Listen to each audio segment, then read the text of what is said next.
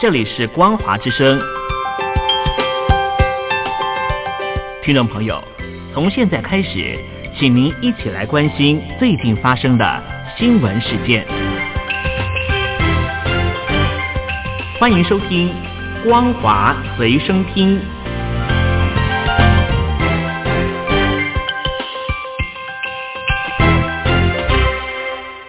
陆听众朋友您好，欢迎您收听这节光华随身听，我是东山林。人人都爱国，但是如果当疾病已经临近到身旁的时候，这时候选择到美国恐怕是一个蛮好的选择，因为有一名住在武汉的中年华人，他就已经成为了美国公民。因此，这一次中国大陆的武汉肺炎疫情延烧，各国提出了撤侨计划，美国的撤侨专机上面就这名。武汉的中年华人，他在与美国驻北京大使馆联系之后，申请到了机会，费用是自行负担一千一百元。虽然说能够顺利的返回美国工作，但是对于父母只能够继续留在武汉，他感觉到非常的沉重。他是在二十二号的时候返回中国大陆的武汉和父母团圆，希望能够过节。但是没有想到隔天武汉就宣布封城。随着疫情越来越紧张，他开始关注到要如何回到美国做一名美国公民。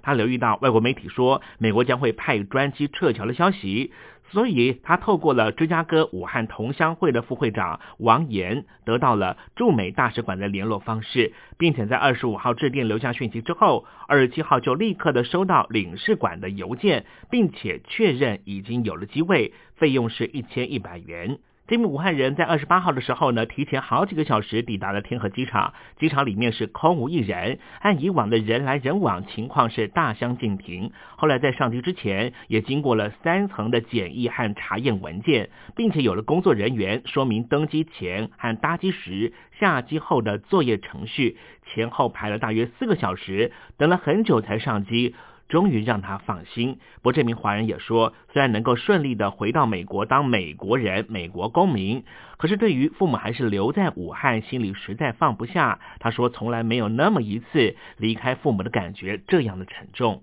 除了美国的班机之外呢，日本的专机也已经从武汉撤离了数百人。根据了解，在三十号的早上十点钟，南韩的首架专机也在当地出发，从武汉撤离了许多的南韩的侨民。第二架专机则是在中午出发。南韩的青瓦台当局是非常重视这一次从武汉撤侨的行动，因此派出了外交部的副部长李泰浩率领应变小组成员搭乘第一架专机赶到武汉。应变小组由外交、医务、检疫人员组成，为返国的侨民提供最全面性的支援。而日本东京当局方面呢，在二十九号已经送回了两百零六名的日本侨民回到了日本。不过呢，有四百六十名的日本侨民，当然这些侨民不见得都是日本人，可能都是已经规划成为日本籍的中国人。他们也希望能够回到他们新的母国，就是回到东京。因此，东京当局表示说呢，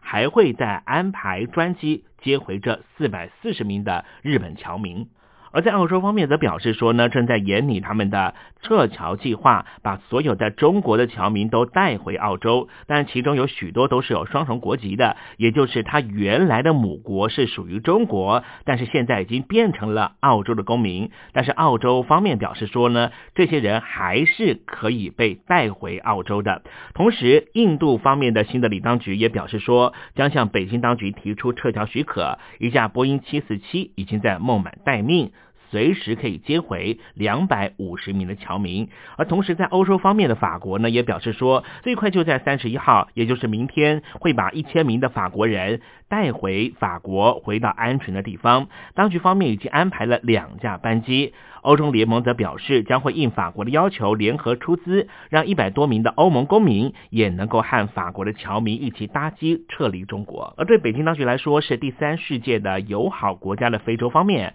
阿尔及利亚的总统已经要求把三十六名在武汉念书的学生全部带离有危险的疫区。而摩洛哥方面也表示说，将会撤回一百名的摩洛哥公民，这其中大部分也都是学生。随着疫情的扩大，竟然有不孝的商人啊，想要乘机来赚国难钱，有许多人就发现说呢，现在的口罩价钱是非常的贵啊。经过民众的检举，中国大陆各地方的市场监督管理审查之后呢，呃，正式对北京的济民康泰大药房以及天津的旭润惠民大药房，因为哄抬价钱，各罚了三百万元的人民币。武汉肺炎爆发以来啊，中国大陆各地呢都加强了市场价格的监控。在北京方面，就有民众检举说啊，在丰台区的右安门附近的药房销售的 M95 口罩。价格是远超过于市价，经过调查发现呢，就被开罚了三百万元人民币。而这个 N95 口罩啊，原来的价钱呢，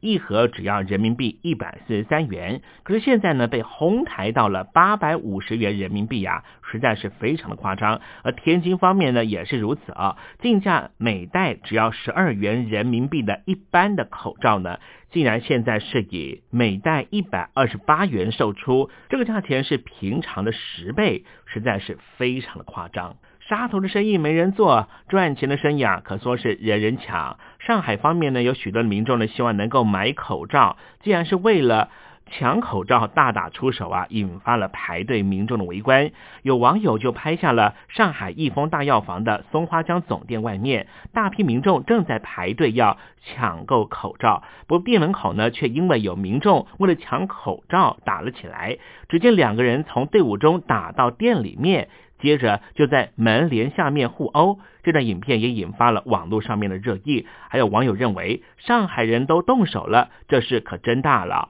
不过官媒方面呢，则提到说，上海市政府已经帮忙口罩生产厂商协调生产。上海啊，一名口罩制作商呢，叫做恒荣华，就指出啊，现在呢是停人不停机，只要公司的生产线持续运作，每天都能够产出。四万五千个口罩，也请民众不要过度的恐慌。北京台收到一个最新的消息，来自于日本，日本的第一架从武汉撤侨的专机上面确认有三人验出了病毒，使得目前日本的武汉肺炎确诊病例跻身到了十一例。这架班机是二十九号第一架的日本包机的撤侨专机，上面载有两百零六人，其中两百零四人无论有没有症状，都接受了日本当局的病毒检验，但是有两个人没有症状，他们拒绝接受筛检。目前确认的。三人验出病毒的，其中一个人是五十多岁，居住在中国武汉的一名中国男子，但是他已经拥有了日本籍，他患有发烧的症状。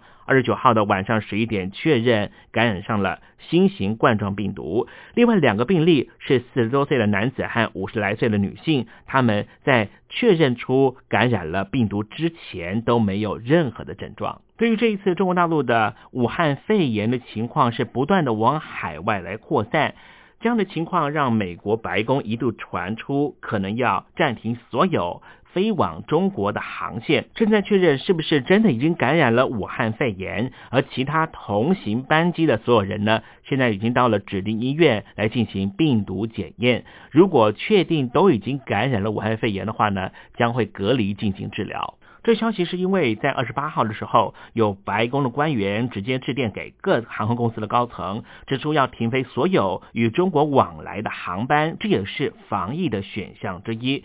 不过，针对于这项传言，白宫也立刻的出面否认，强调每天确实会针对武汉肺炎进行相关的讨论，但是目前为止并没有采取任何的措施或要求暂停飞往中国的航班。因为目前中国大陆的确诊武汉肺炎的病例已经超过了六千例啊，所以现在知道的是，在上海、江苏、广东政府呢这些台资企业的重点投资地区呢，都已经正式宣布，辖区内的企业二月十号开始才会正式。复工，而与此同时，在中国大陆有四千三百多家分店的星巴克总部也宣布要关闭目前在中国大陆的两百一十五家的分店，进行全面的消毒。不过，星巴克总部倒是没有说明这两百一十五家的分店进行全面消毒之后是即刻开放，还是会暂时停止营业一段时间。针对于武汉的肺炎，中国大陆方面的领导人习近平确实已经在昨天和美国总统特朗普通了电话啊。不过呢，在之前呢，美国曾经表示愿意提供必要的帮助，并且已经准备好要协助中国民众应对这疫情。可是当时的北京当局是不领情的，断然拒绝美国的提议。以上新闻由东山林编辑播报，感谢您的收听，祝您平安喜乐。